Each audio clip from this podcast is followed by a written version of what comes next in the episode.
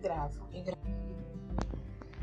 Era uma vez, numa tribo indígena, o deus Tupã fez uma oração que ia enviar à terra uma menina que se chamava Mani. E logo foram escolhidos seus pais. Uma índia forte e um índio guerreiro que forte que protegia sua família. E esse casal tinha muita vontade de ter uma filha, pois Tupã enviou. Uma certa noite, na oca, quando a mãe olhou ao seu lado, estava uma menina. Era uma felicidade e agradeceram ao, ao deus Tupã. E Mani, que foi o nome dado pelos índios a esta menina, foi crescendo, crescendo e dormia todos os dias na oca no mesmo lugar. Um certo dia, e era alegre, ajudava os mais velhos, as índias artesãs, e ela queria mais. Era uma menina bem alegre. Num certo dia, a mãe começou a desconfiar que Mani começou a ficar desanimada. Ficava deitada na oca, sempre no mesmo lugar. Ficava deitada ali e ela começou a ficar. E aí começaram a oração dos índios ao deus Tupã para que essa menina melhorasse. E o nome dela era Mani, a enviada de Tupã. Só que os pais acreditavam na sua melhora.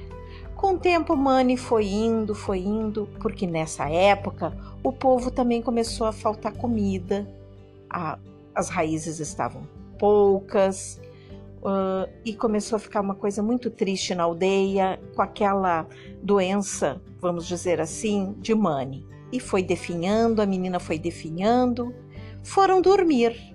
Quando a mãe acordou na madrugada, a Mani não estava mais na, na, ao seu lado. E a mãe foi orar a Deus Tupã pedindo ajuda para que sua filha aparecesse. Quando a Índia olhou para o céu, estava uma estrela enorme e brilhante. E começou, ela começou a orar ao Deus, porque os índios oravam muito ao Deus Tupã, Deus dos índios, e começou a orar, orar, orar a Deus Tupã. Daqui a pouco aquela dor da mãe e do pai foi aliviando e foram dormir. E os índios continuaram ali a pensar que tudo que Deus Tupã enviava era para o seu melhor. Um certo dia, com todo aquele costume que os índios têm da oração, perceberam que naquele lugar onde Mani dormia estava uma plantinha, começou a nascer um verdinho para fora da terra, começou a crescer e os índios continuavam todos os dias a chorar e a orar para o Mani. Quando um certo dia a mãe entrou na oca, se deparou com aquela enorme planta de um dia para o outro e chamou o seu marido e os outros índios.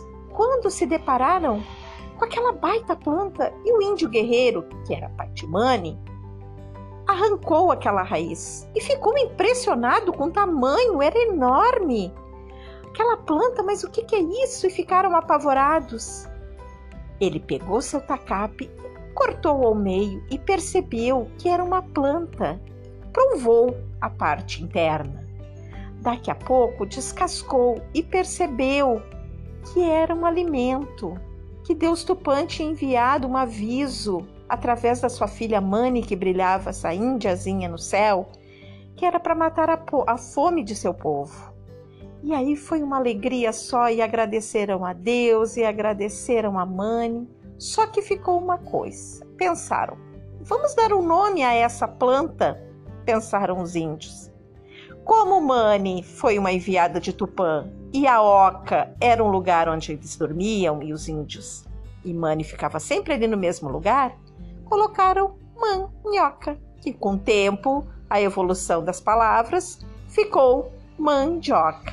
Então a mandioca foi o alimento do povo, o alimento é a lenda da mandioca. E até hoje nós cultuamos esse alimento na nossa mesa. Quem gosta, gosta, né?